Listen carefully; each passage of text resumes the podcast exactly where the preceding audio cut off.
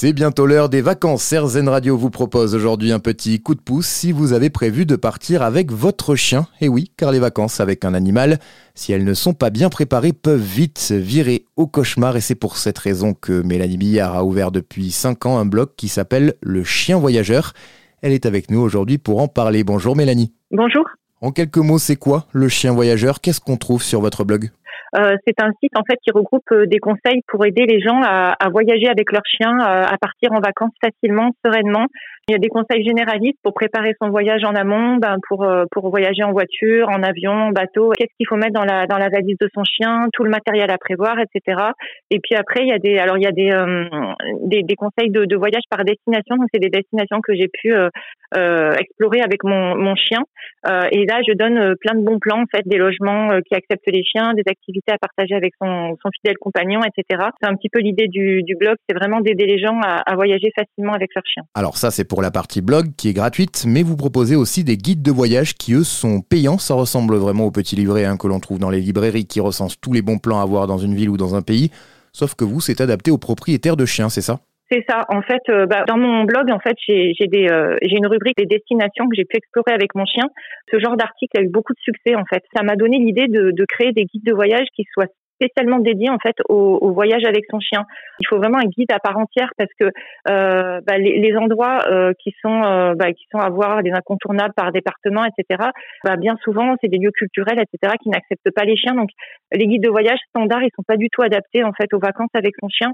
Et ça, enfin l'idée m'est venue en fait de, de créer un guide où toute l'information soit concentrée en un seul et unique endroit. C'est vraiment construit comme un guide euh, standard en fait qu'on connaît.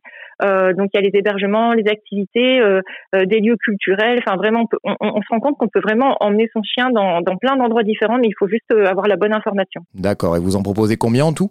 Aujourd'hui, il y a huit destinations donc qui sont proposées. Euh, donc il y a la Bretagne, euh, nord et sud.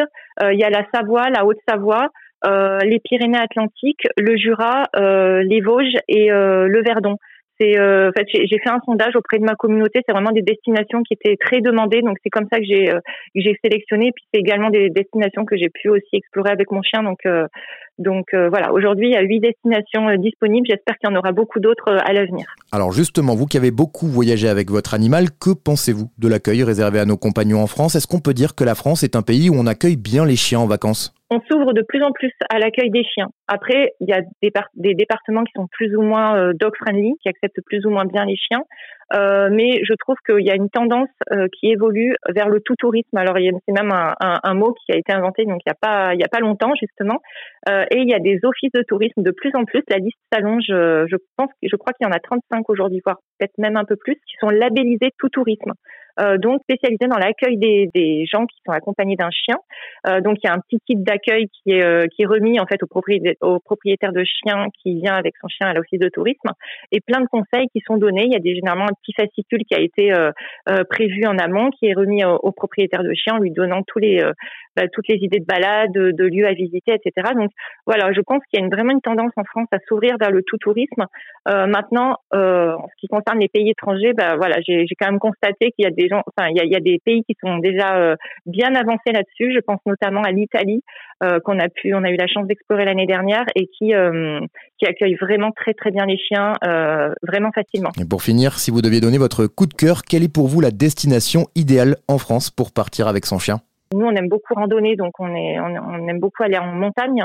Euh, voilà, la Savoie, la Haute-Savoie, il y a vraiment beaucoup de balades à, à, partager avec son chien. Voilà, après il y a le, le, Jura aussi, on a beaucoup aimé le Jura beaucoup de coups de cœur en fait. J'aurais du mal à en sélectionner euh, un. Et oui, d'ailleurs ça se voit hein, sur votre blog, il y a plein d'idées. En tout cas, si nos auditeurs sont en panne d'inspiration, ils le savent désormais. Rendez-vous sur le chienvoyageur.com.